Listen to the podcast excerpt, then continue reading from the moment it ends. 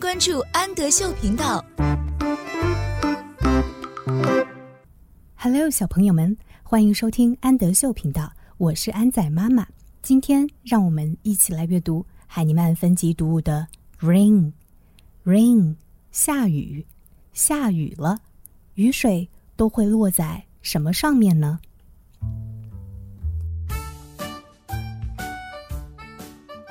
？Look at the rain. Look at 表示看看，看看这个雨。The rain is falling on a pig. Is falling 正落在，这个雨正落在了一头猪的上面。Pig 小猪。Look at the rain 看看雨。The rain is falling on a pig. 雨水正落在一只小猪的身上。 Look at the rain. 看雨。The rain is falling on the grass. Grass 草。雨水正落在草的上面。Look at the rain. 看雨。The rain is falling on a frog. Frog 青蛙。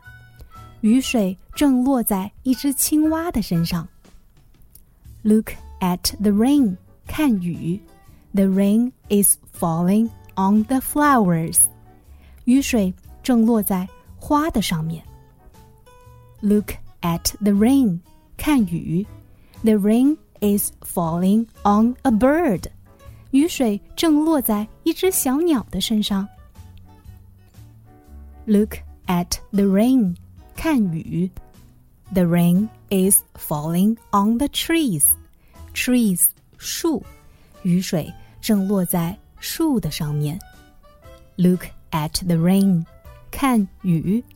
The rain is falling on a dog。Dog 小狗，雨水正落在一只小狗的身上。Look at the rain，看雨。The rain is falling on me。雨水正落在我的身上。Me，我。